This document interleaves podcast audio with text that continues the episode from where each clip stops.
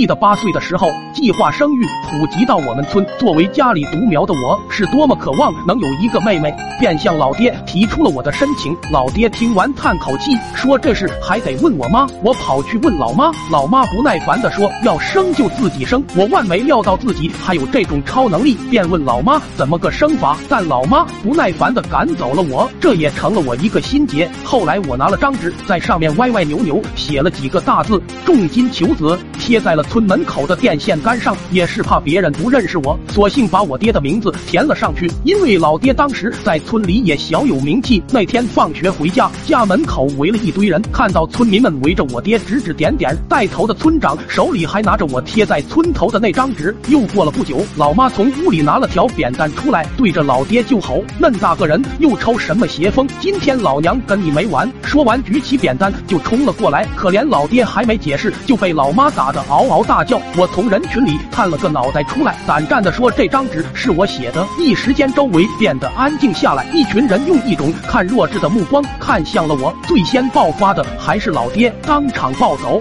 双手举起一个人就朝我这边扔了过来。我哪经历过这阵仗啊？一早上憋的那啥，一下子都喷出来了。要不是后来周围人拉着，估计得被老爹揍到远航。等老爹情绪稳定，村民也纷纷散开了。但等人都走完，老爹脾气一下子又上来了，把我按在地上就开始胡乱的抽。这事之后，老爹也没跟我说为什么揍我，但反正如何，我都是不敢再贴小纸条了。过了两天，在一次偶然中得知两人亲嘴就能怀上，我就把这事就记在了心里，在村里到处寻找着那个能为我生妹妹的人选。村子里溜了好几圈，也没找到一个合适的，不是嘴歪眼斜的，就是满嘴大鼻涕、呼哧呼哧的那种。最后实在不行，我也考虑了一下阿文，但是感 感觉阿文太缺心眼了。要是他生的妹妹，估计这辈子也找不到婆家。虽说仇人，但想要妹妹的心依然还在。有一次瞅着老爹睡午觉，脑袋里突然灵光一闪，我这么聪明，想必老爹的基因应该也不错，便想让老爹给我生个妹妹。走到床边，望着老爹张着的大嘴，我探着脑袋伸进，嘴对嘴的亲了上去。老爹一下被惊醒了，一脸茫然的看着我，又抿了一下嘴唇，说道：“怎么有股臭哈喇子味？”说完就干呕了一声。我在旁一惊，这么快就怀上了吗？于是尝试的叫了一声“媳妇”，我爹愣了，你说啥玩意？说完又干呕了一声，我顿时欣喜，抱住我爹就解释了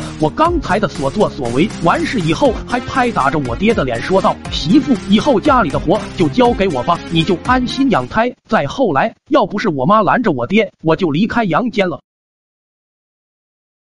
抖音。